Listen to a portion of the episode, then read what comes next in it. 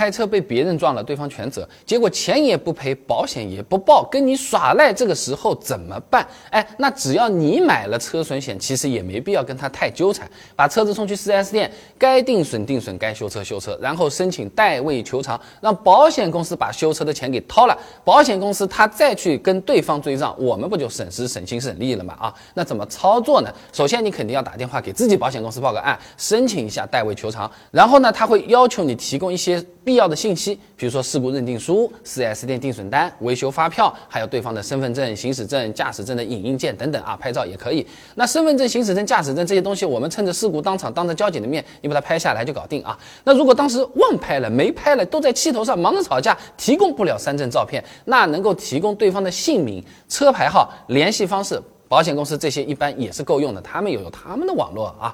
那这些信息在交警出具事故认定书里面，其实你仔细看也是在的。如果保险公司人跟你说没有三证，没有办法代位追偿，直接找银保监打个电话，你问问他能不能追偿，他会说能的啊。那保险公司同意之后呢，再签一份叫做代位求偿权转让书，哎，把这个要账的权利从我们自己转让给了保险公司，后面的事情我们不管了，钱我们先先拿走啊。那听到这儿啊，有的朋友有可能要讲啊，这代位求偿它可是。算一次出险的，明年保费上涨，那不是反而不划算了吗？那事实上，只要我们是无责方，申请代为求偿是不算出险次数的。中国保险行业协会发布的《机动车辆商业保险无赔款优待优化方案（二零二零版）》上面就有讲的，客户在不承担事故责任的情况下，要求在车损险以下以代位求偿的方式进行理赔的，所产生的赔款。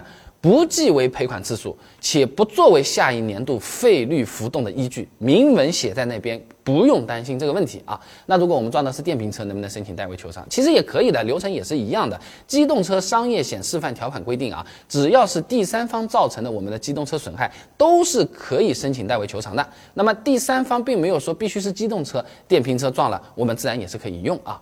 那如果没买车损险，代为求偿用不了，车子自己修修嘛，钱也是不少的，那就只能去起诉维权了。现在起诉的流程其实也没你想象中这么难了，网上就可以立案，把准备好的材料。起诉状、自己车子的定损单、事故责任认定书、收集好的车祸证据等等啊，都上传上去，搞定了。你律师都甚至不用请，自己他全自动就能打赢官司啊。网上面的案例你也可以收到不少，可以作为参考的。而且起诉你不仅可以要修车钱，修车期间的交通费啊、新车的折旧费这些啊，你都是可以合理的提出来的。要是有人受伤，医疗费、护工费也是可以写进去的。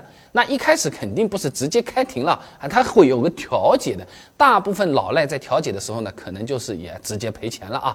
真的遇到头铁的，硬是要打官司的，那我们就正常应诉不就好了嘛？证据齐全的情况下，胜算肯定还是在你这边啊。车损险、三责险这些啊，大部分朋友都是知道要买的啊。驾乘险、医保外用药责任险，这是什么东西啊？新出来的吗？很厉害吗？有没有必要买？看着也不是很贵。哎，每年保险这么贵，有没有哪些地方可以我们抠出点省点钱？我省杯奶茶我都开心的。你给我省个一百倍出来。以前给大家都做好视频了，感兴趣的朋友点我头像进主页，搜索“车险”两个字，现成的视频现在就能看啊。想知道这些内容很简单，点击左下头像可以进我的主页，相关干货都为各位朋友准备好了。如果你觉得今天视频做的还不错，你分享给你的朋友和家人，对我来说就是最大的肯定和支持了。我先这儿提前谢谢你了啊。